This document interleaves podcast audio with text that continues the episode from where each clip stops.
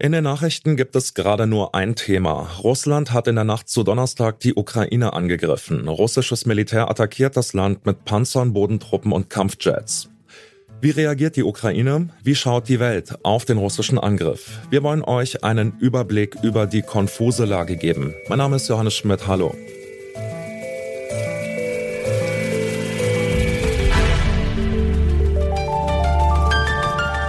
Zurück zum Thema.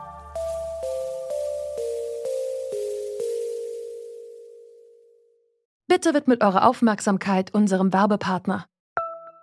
Die Suche nach geeigneten Mitarbeitenden kann viel Zeit in Anspruch nehmen, muss sie aber nicht unbedingt, denn man kann sich helfen lassen.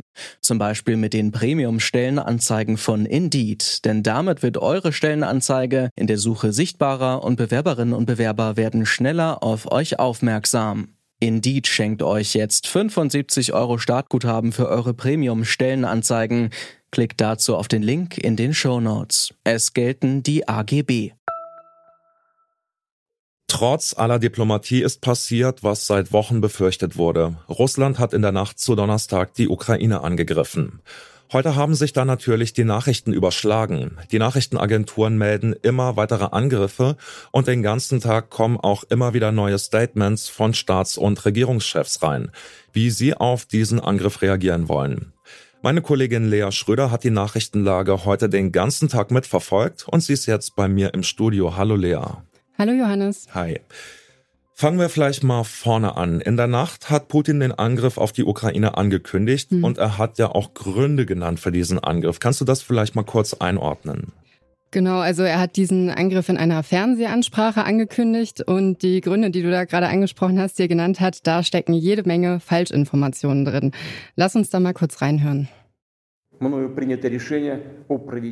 Ich habe entschieden, eine militärische Operation einzuleiten. Ihr Ziel ist, die Menschen zu schützen, die seit acht Jahren schikaniert wurden und einem Genozid zum Opfer fallen, ausgeübt vom Regime in Kiew. Wir streben danach, die Ukraine zu demilitarisieren und zu entnazifizieren. Und wir werden die vor Gericht stellen, die blutige Verbrechen an Zivilisten und russischen Bürgern begangen haben.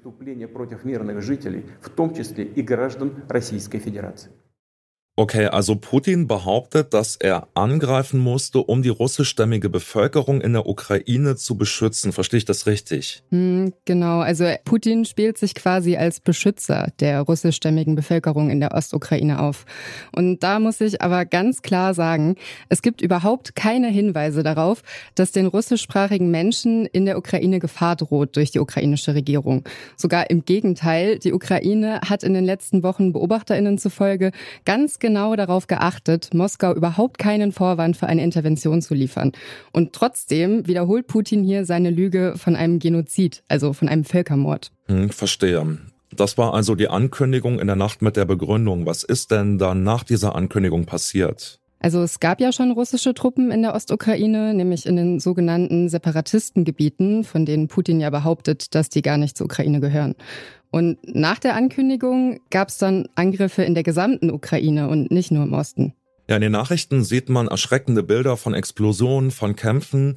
Kannst du das vielleicht ein bisschen einordnen? Also dazu muss ich erstmal sagen, dass es gerade ziemlich schwierig ist, an wirklich verlässliche Informationen zu kommen, was da gerade genau abgeht im Land. Aber was ich dir sagen kann, was bisher bekannt ist, dass es Luftangriffe auf mehrere ukrainische Städte gab. Um diese kann man auch auf vielen Handyvideos sehen, die da vor Ort aufgenommen wurden. Mhm, Habe ich auch welche gesehen auf Facebook, genau. Mhm. Ja, und vom ukrainischen Grenzschutz ist bekannt, dass Russland am frühen Morgen mit Bodentruppen und Panzern in die Ukraine einmarschiert ist. Und zwar an mehreren Fronten, vor allem im Norden und Osten und auch von der Krim aus, also von der ukrainischen Halbinsel, die Russland annektiert hat. Und das ukrainische Militär spricht davon, dass es im ganzen Land Gefechte gibt. Und offenbar sind die russischen Truppen dabei ganz schön schnell. Die sollen nämlich schon die ukrainische Hauptstadt Kiew erreicht haben. Und wie viele Menschen dabei bisher getötet oder verletzt wurden, das lässt sich in der chaotischen Nachrichtenlage aktuell noch nicht sicher sagen. Hm, Glaube ich, ja. Da ist ja momentan wirklich völliges Chaos angesagt. Was weiß man denn darüber, wie die ukrainische Bevölkerung jetzt umgeht mit der Situation? Wie, wie reagiert sie auf den Angriff? Ja, also für viele UkrainerInnen ist es wohl ein ziemlicher Schock, dass es jetzt wirklich Krieg gibt.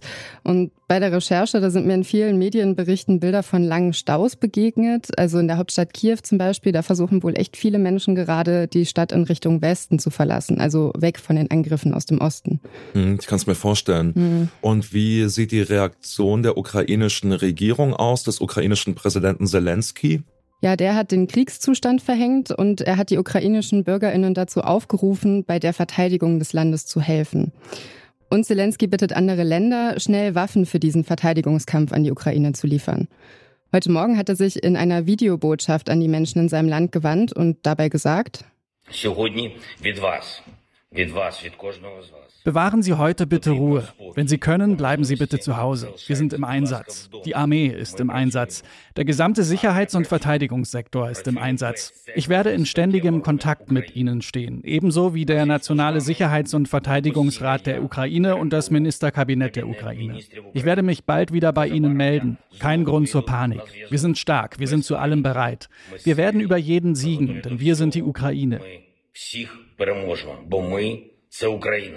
Okay, jetzt haben wir schon darüber geredet, was bisher passiert ist und wie die Ukraine auf den Angriff reagiert. Und wir haben auch schon gehört, dass viele Ukrainerinnen, viele Ukrainer aus den Städten raus wollen und wahrscheinlich dann viele auch versuchen werden, das Land zu verlassen. Wohin denn mit diesen verzweifelten Menschen? Ein Staatenverbund wie die EU müsste doch da jetzt eingreifen. Weiß man da irgendwas? Wird die EU irgendwas unternehmen? Hm, also zumindest hat die EU-Kommissionspräsidentin von der Leyen heute in einer Pressekonferenz schon klar gesagt, ja, die EU ist dazu bereit, Flüchtlinge aus der Ukraine aufzunehmen. So the preparedness is uh, fully alerted and um, we hope that uh, there will be as little as possible refugees, but we are fully prepared for them and they are welcome. Und die Pläne dafür sehen so aus. Mit den EU-Nachbarstaaten der Ukraine sind konkrete Kontingente vereinbart, wie viele Flüchtlinge sie aufnehmen. Und in Rumänien und in der Republik Moldau, da sind auch schon die ersten Geflüchteten angekommen. Und außerdem will die EU die Ukraine mit mehr Geld und humanitärer Hilfe unterstützen. Und heute Abend um acht gibt's nochmal einen EU-Krisengipfel in Brüssel. Die 27 Regierungschefinnen haben aber schon angekündigt, dass sie schwerwiegende Sanktionen für Russland planen. Mhm. Das wurde ja im Vorfeld auch schon so angedroht. Die Spannungen zwischen Russland und dem Westen sind ein großer Teil davon, wie es zu dem Angriff gekommen ist. Wir erinnern uns ja, Russland wollte eine ukrainische NATO-Mitgliedschaft unbedingt verhindern. Was sagt denn jetzt die NATO, das Militärbündnis, dazu, dass sich Russland klar über das Völkerrecht hinweggesetzt hat, die Ukraine angegriffen hat? Die NATO selbst ist aktiv geworden, die hat ihre Truppen schon in Bereitschaft versetzt. Und NATO-Generalsekretär Jens Stoltenberg hat heute bei einer Pressekonferenz angekündigt, NATO's core task is to protect and defend all allies. There must be no room for miscalculation or misunderstanding. An attack on one will be regarded as an attack on all. Konkret heißt das, die NATO will in den nächsten Tagen und Wochen dann noch mehr Soldatinnen an die sogenannte Ostflanke schicken, also Mitgliedstaaten, die sich in der Nähe von Russland befinden. Ja, der ukrainische Präsident Zelensky hat ja Unterstützung erbeten, hat Waffen erbeten. Heißt das dann irgendwie, dass die Ukraine dann selbst auch Verstärkung durch NATO-Truppen erhält oder was bedeutet das? Nee, da hat Jens Stoltenberg ganz klar gesagt, dass es in der Ukraine keine NATO-Truppen geben wird. Der Druck auf Russland soll vor allem durch Sanktionen ausgeübt werden. Okay, also die Reaktion der internationalen Gemeinschaft besteht vor allem aus, natürlich aus scharfer Kritik, scharfen Worten und Sanktionen, richtig? Ja, genau. Also US-Präsident Biden hat sich bis jetzt nur in einem Statement geäußert und da klar gemacht, dass allein Russland für diesen Krieg und die damit verbundenen Todesfälle verantwortlich sei. Also auch von Seiten der USA gibt es die Ankündigung, dass Russland mit heftigen Konsequenzen rechnen muss. Aber wie die dann genau aussehen, das kann man aktuell noch nicht ganz sagen. Und was sagt unsere Regierung, was sagt die Bundesregierung? Bundeskanzler Scholz hat sich am Vormittag zu Wort gemeldet und erstmal gesagt, was das für eine Katastrophe ist, dieser Angriff für die Ukraine und auch für ganz Europa. Dieser 24. Februar ist ein furchtbarer Tag für die Ukraine und ein düsterer Tag für Europa. Mit seinem Angriff auf die Ukraine bricht der russische Präsident Putin abermals eklatant das Völkerrecht. Ja, so oder so ähnlich klingen die Reaktionen von vielen Staats- und Regierungschefinnen, auch von anderen Ländern. Viele drücken ihre Bestürzung aus, ihre Wut und eben, dass sie bereit sind zu harten Sanktionen. Okay, verstehe. Dann mal bis hierhin der Lageüberblick. Vielen Dank, Lea, für die Informationen. Welche Sanktionen jetzt tatsächlich kommen, das ist zum Zeitpunkt des Redaktionsschlusses dieser Folge um 16 Uhr noch nicht abzusehen. Doch egal wie es in diesem Krieg weitergeht, dieser Tag heute, dieser Angriff wird die internationale Politik noch sehr lange beschäftigen, davon kann man ausgehen. Russlands Angriff auf die Ukraine ist eine historische Zäsur, so viel ist sicher. Das war's von uns für heute. Die Redaktion hatten Lea Schröder, Anna Stöckbauer und Charlotte Thielmann. Produzent war Andreas Propeller. Chefinnen vom Dienst waren Alia Rentmeister und Alina Eckelmann und ich bin Johannes Schmidt. Ciao und bis zum nächsten Mal.